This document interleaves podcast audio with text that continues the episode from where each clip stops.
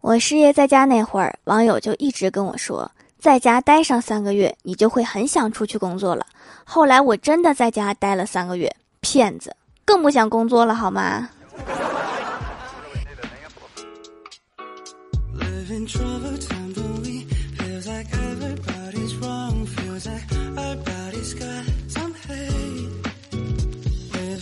？Hello，喜马拉雅的小伙伴们，这里是糗事播报周二特萌版，我是你们萌豆萌豆的小薯条。求求各大按摩椅厂商，能不能新增一个关于身高的调节按钮？现在的按摩椅对矮子一点都不友好，屏幕上明明显示是按脖子的地方，我躺下去直接被这玩意儿按后脑勺一顿猛捶，差点没把我给捶傻了。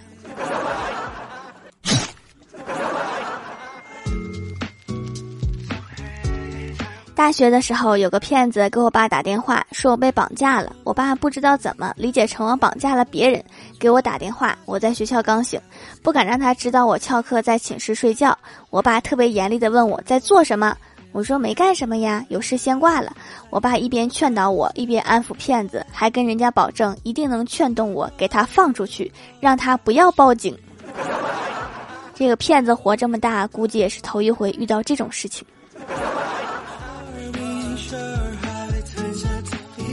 早上坐公交车上班，下车的时候不小心撞到一个人，他质问我：“你不会说话吗？”我点点头，成功的避免了一次战争。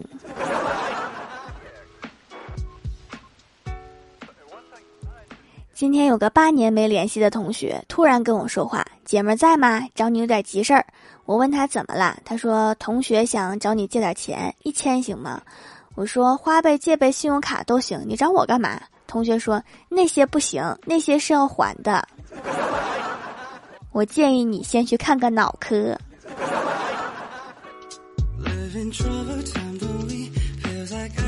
我哥和女神聊天，女神问他：假如我和你一起去买东西吃，一共花了四十，你吃八分之五，我吃八分之三，那我该付多少钱呢？我哥说十五块呀，这也太小儿科了，这怎么可能难倒我？唉，活该你没有女朋友。李逍遥新交了一个女朋友，是个护士。我问他怎么认识的，李逍遥说那天我在街上瞎逛，看到一个美女被一个男的欺负，我实在看不下去，就上前帮了一下美女。我打断李逍遥，问他，然后那个美女就和你好上啦？李逍遥摇摇头说不是的，后来我被打伤住院了，才认识现在的女友。你得感谢啊，那个美女给了你一次住院的机会。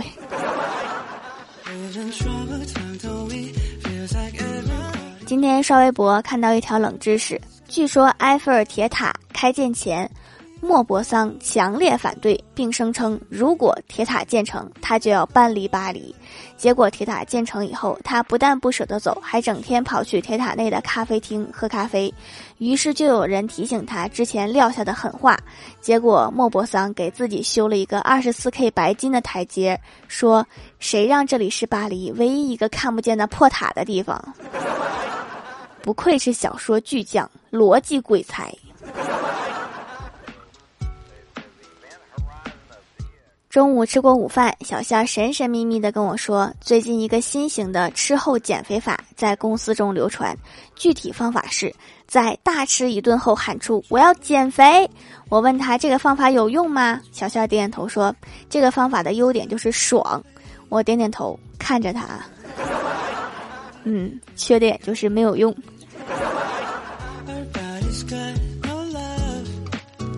有一次，我们单位团建去云南玩了一圈，爬山的时候，前台妹子误食野山菌中毒了，觉得自己是一杯奶昔。在去医院的路上，司机一路加速，前台妹子紧张兮兮，紧紧的按住自己的头顶，说：“师傅，慢一点，我要洒了。”不愧是吃货，中毒都把自己想象成吃的。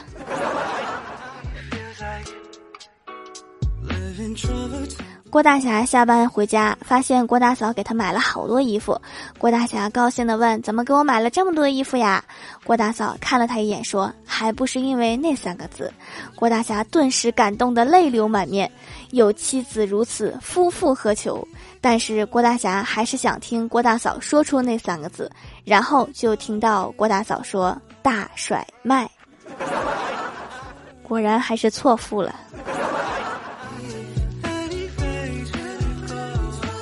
上课时，老师批评郭晓霞一只耳朵进，一只耳朵出。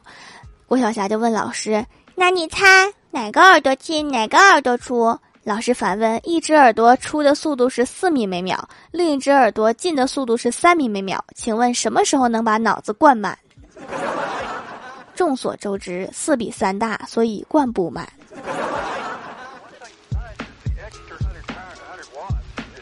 我跟我哥去银行办业务，我哥说想开一张信用卡，大堂经理走过来说开卡需要填一张表，然后我哥就坐在一旁填表，表上有一个表格需要填其他经济来源，只见我哥在上面填其他信用卡，你猜人家会给你批吗？我有个同事跟领导住在一条街，下班的时候领导说捎上他。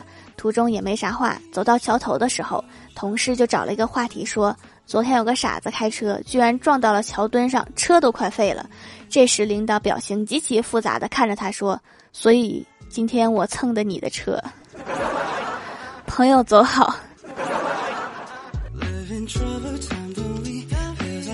我哥脚臭，我妈每天监督他回家第一件事情就是先把脚洗了。昨天晚上太累了，回家没有洗脚，就直接躺在沙发上看电视。在沙发底下玩玩具的小喵非常巧的凑过去闻了闻那个味道，然后转身跳回了他的猫窝。这是我家猫第一次像人一样站着跳回窝。刚刚欢喜问我有没有喜欢的人，我说你说什么话？怎么可能没有？我随便逛一下微博都能喜欢上几十个人。啊他们也太好看了。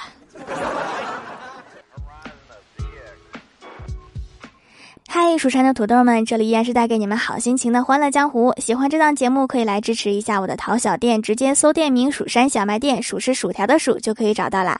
还可以在节目下方留言互动，或者参与互动话题，就有机会上节目哦。下面来分享一下听友留言。首先，第一位叫做芊芊子小姐，她说抢沙发，抢到沙发就给条留个段子吧。今天欢喜看到郭晓霞在哭，问清原因后，得知郭晓霞想去超市买吃的，郭大嫂不让。于是欢喜给给了小霞十块钱，刚准备走，就听到郭晓霞和学校的新交的女朋友悄悄地说：“十块钱不太够呀，要不我再哭会儿。”郭晓霞这么小就有女朋友啦。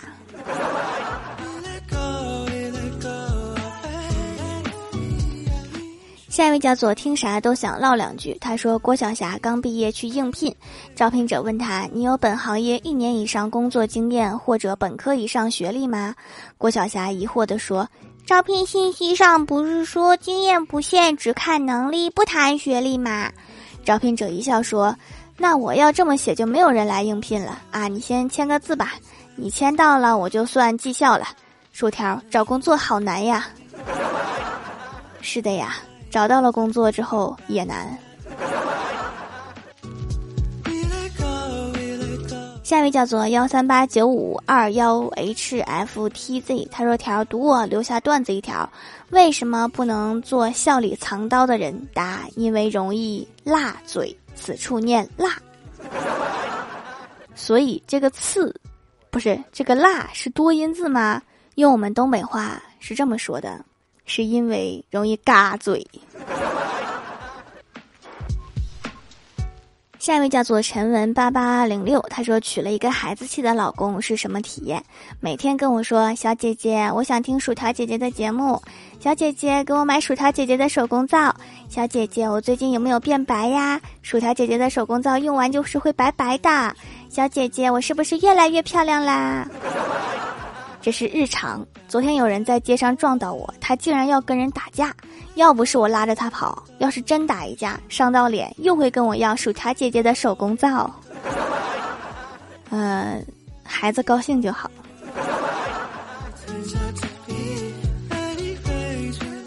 下一位叫做麦芽一零二六，他说从一四年大学开始听条的《欢乐江湖》，还推荐给亲戚朋友听。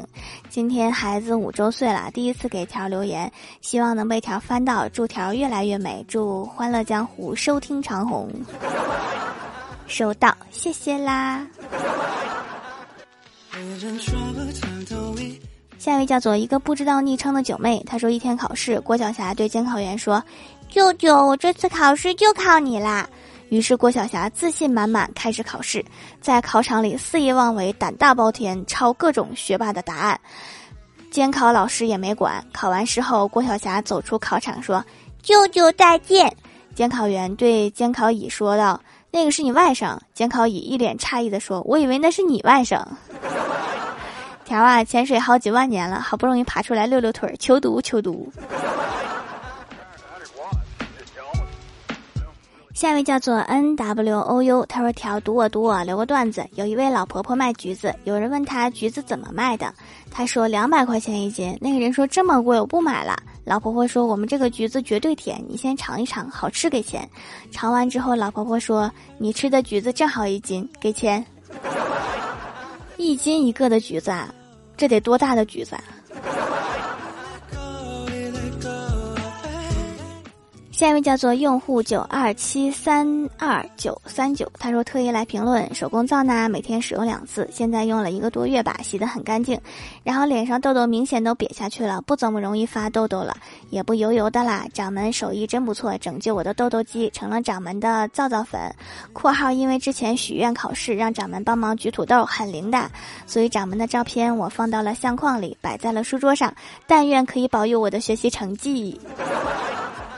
哦，原来我还能这么用。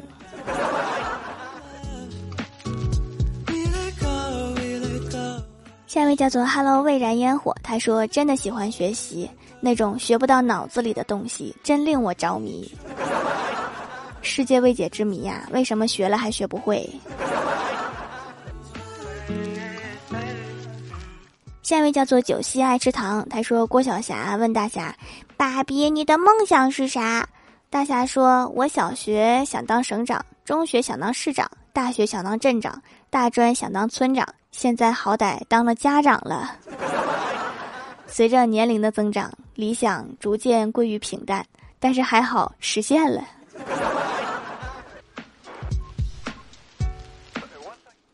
下一位叫做娇艳的玫瑰花，他说：“今天出来冒个泡。有一天，小刚出去玩，发现有一家饭店外面的招牌写着。”如果你喜欢，就推荐给你喜欢的人；如果你不喜欢，就推荐给你讨厌的人。这个意思就是说，他们的饭不一定好吃，或者不好吃。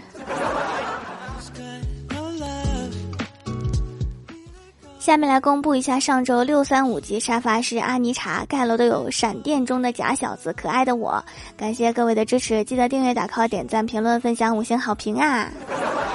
好了，本期节目就到这里了。喜欢我的朋友可以支持一下我的淘小店，搜索店铺“蜀山小卖店”，数是薯条的数就可以找到啦。以上就是本期节目全部内容，感谢各位的收听，我们下期节目再见，拜拜。